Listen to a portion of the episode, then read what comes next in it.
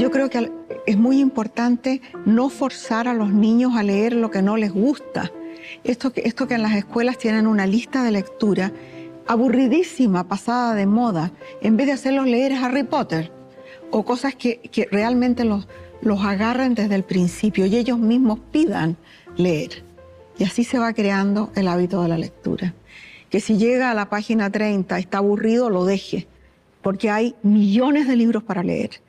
Leer, leer lo que a uno le gusta, enamorarse de la lectura, enamorarse por lo tanto de la lengua. Entonces yo le diría a, la gente, a los jóvenes, a todo el mundo, por lo, menos, por lo menos traten de leer y van a ver que una vez que uno se mete en una historia, no puede salir de ella y pasa a ser parte de tu realidad. Por la misma razón que los deportistas entrenan, yo escribo. Escribo por disciplina muchas veces y yo te diría, el 90% va a dar a la basura y no importa, es el entrenamiento el que sirve. Y si yo espero que llegue la inspiración del cielo como una musa voladora con velos, no va a pasar. Pero si me siento a escribir con paciencia, dentro de unos días, tal vez un par de semanas, la musa viene y em, la cosa empieza a rodar de a poquito y me voy metiendo en la historia y los personajes se convierten en seres reales y empiezan a hacer cosas que yo no tenía planeada, que ni siquiera podía imaginar. Y, ahí entro otra vez en el libro. Pero si no le doy la oportunidad, si no me siento frente al ordenador con disciplina en un momento determinado, no va a suceder. Hay, por supuesto, talleres de literatura, clases de literatura, pero lo más importante es hacerlo. Lo más importante es escribir, es leer y escribir. Y una vez que escribas y tengas algo que tú crees que es lo mejor que puedes hacer, recién entonces se lo muestras a alguien, a una persona. No lo andes mostrando a todo el mundo porque se diluye, se pierde. Pero si tienes una persona, un lector o lectora que, con quien confrontar el texto, eso ayuda mucho. Y después busca a tus maestros, como quién te gustaría escribir, y ve cómo lo hacen.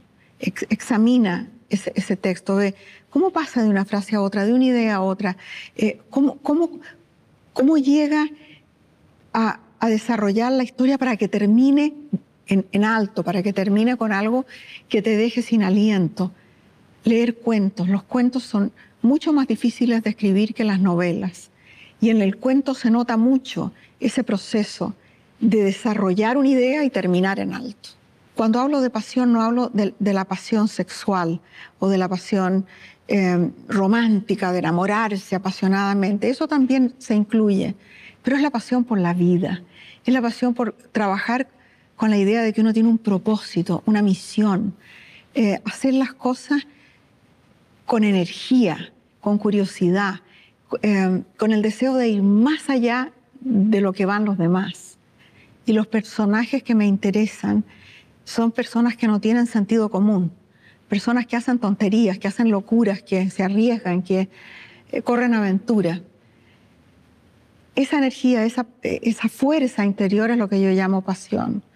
Y la busco siempre en otras personas, porque la gente que hace cosas excepcionales es la gente que tiene pasión, la gente que puede eh, arriesgar la vida, incluso dar la vida por algo en lo que cree o por algo que quiere. Isabel, para terminar, me gustaría pedirte un ejercicio de imaginación si pudieras ver el mundo dentro de 100 o 200 años, ¿cómo te gustaría que fuera?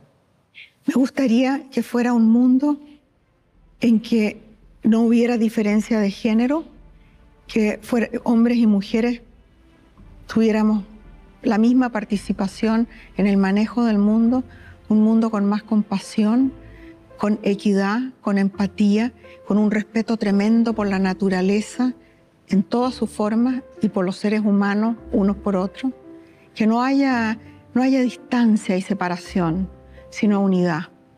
Y, y una visión de, de que este planeta es como un barco en que vamos todos y que tenemos que remar juntos, porque si unos reman para un lado y otros para otro, se va a voltear.